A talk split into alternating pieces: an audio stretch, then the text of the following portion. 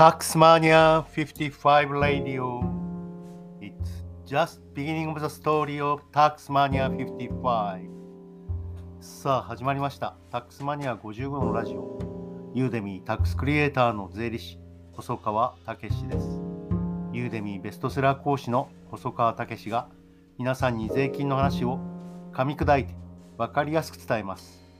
長年、国税調査官、国税審判官、外資のアドバイザー、大学教授等、特殊な税金の仕事を継続してきたタックスマニア55が、税金の話を中心に、税金以外のこぼれ話にもフォーカスし、聞いている皆様に価値を届けます。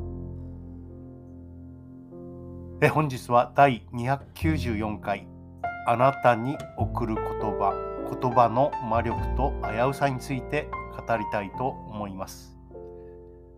毎朝カムカムエヴリバディを録画して見ているんですが、さまざまな名言が散りばめられていますよね。英語を勉強し続けなさい。そうすれば、それはあなたを全く知らないところに連れて行ってくれる。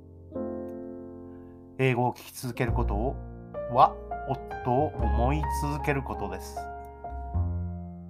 Keep studying English, so it will bring somewhere you don't know.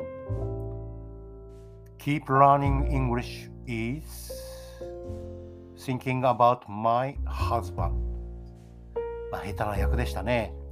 日々鍛錬しきたるべき日に備えよ。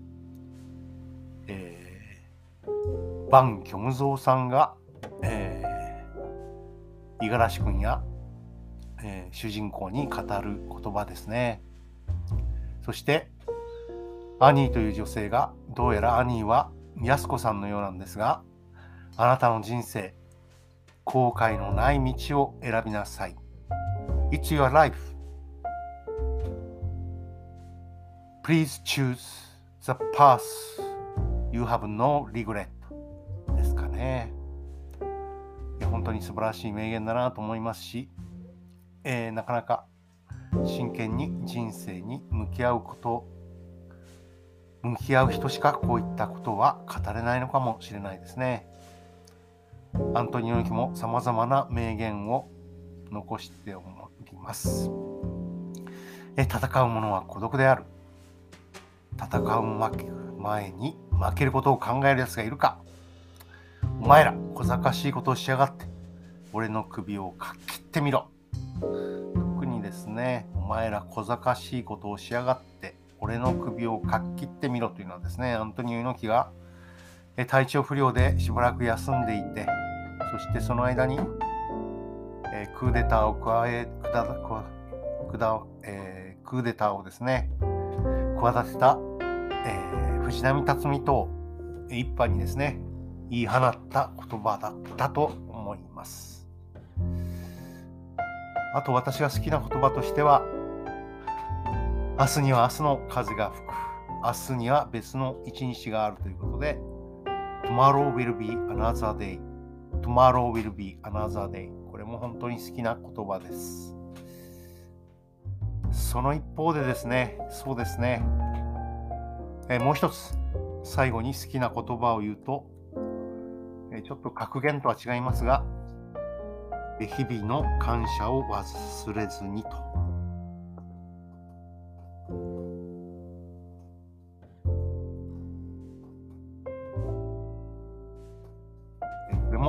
に銘じております。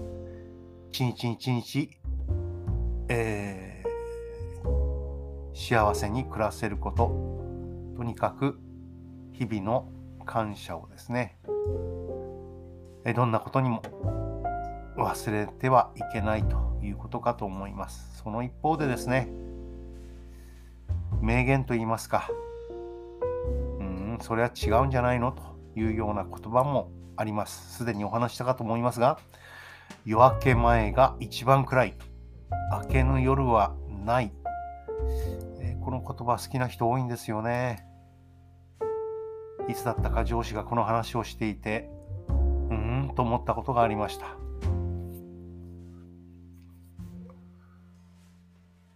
えー、別に茶化すわけじゃないんですが、スウェーデンはじゃあどうなっちゃうんですよね。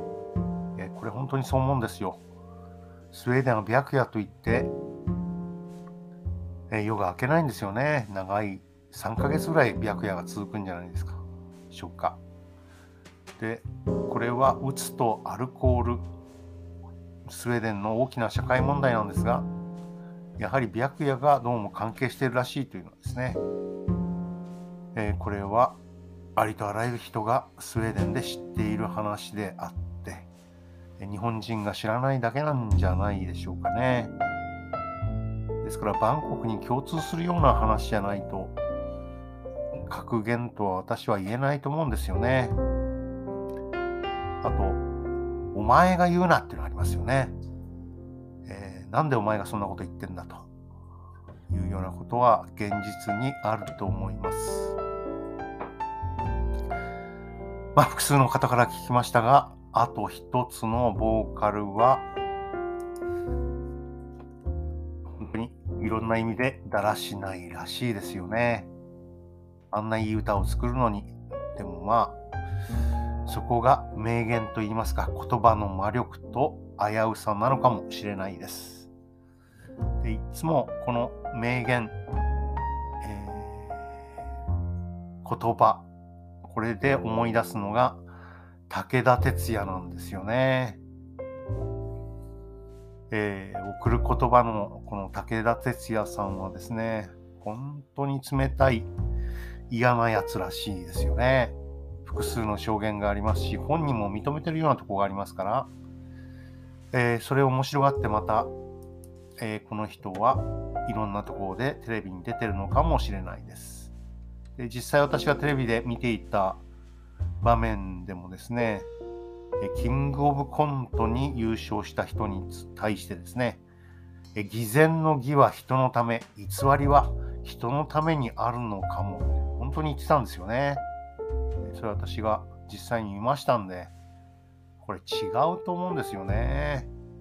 なんか中身のない誤った講釈をですね、思いつきで垂れてるだけではというふうに思います。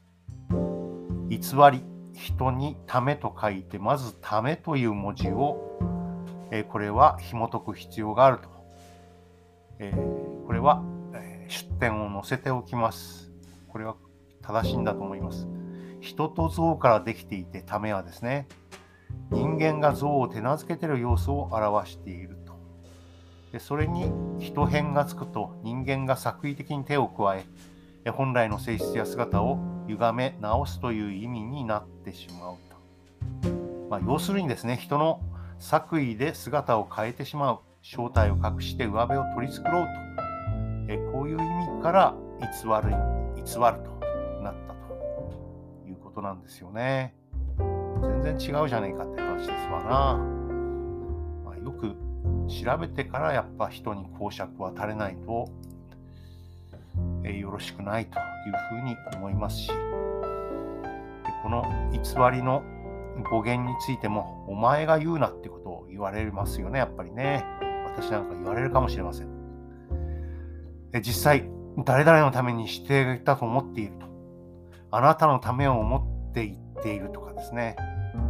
ほんとこれよく言うやつが国税には多いんですが、そんなことないですよね。自分のために言っている。自分の価値を相手に押し付けている。その筆者の本来のあるべき姿に、えー、先輩と称する国税職員が手を加えているまさに偽りですよね。そういったことかなと思います。武田鉄矢さんはあとにかく、えー、握手とか、えー、そういったことが嫌いなんですね。人の好きをつくような人はあまり好きじゃない。夜撮影現場の街灯の下でサイン色紙を2枚持っているとガにしか見えない、えー、武田鉄矢はよく自宅のな公園で、近くの公園で一人で運動していて、握手してほしくて、母と一緒に話しかけたら、しっしっと、握手もサインもダメと言われたと。母親は激怒していましたというようなことがですね、ツイッターにも投稿されておりました。うん。なんじゃろうなと思ってしまいますね。まあ、そういうことで、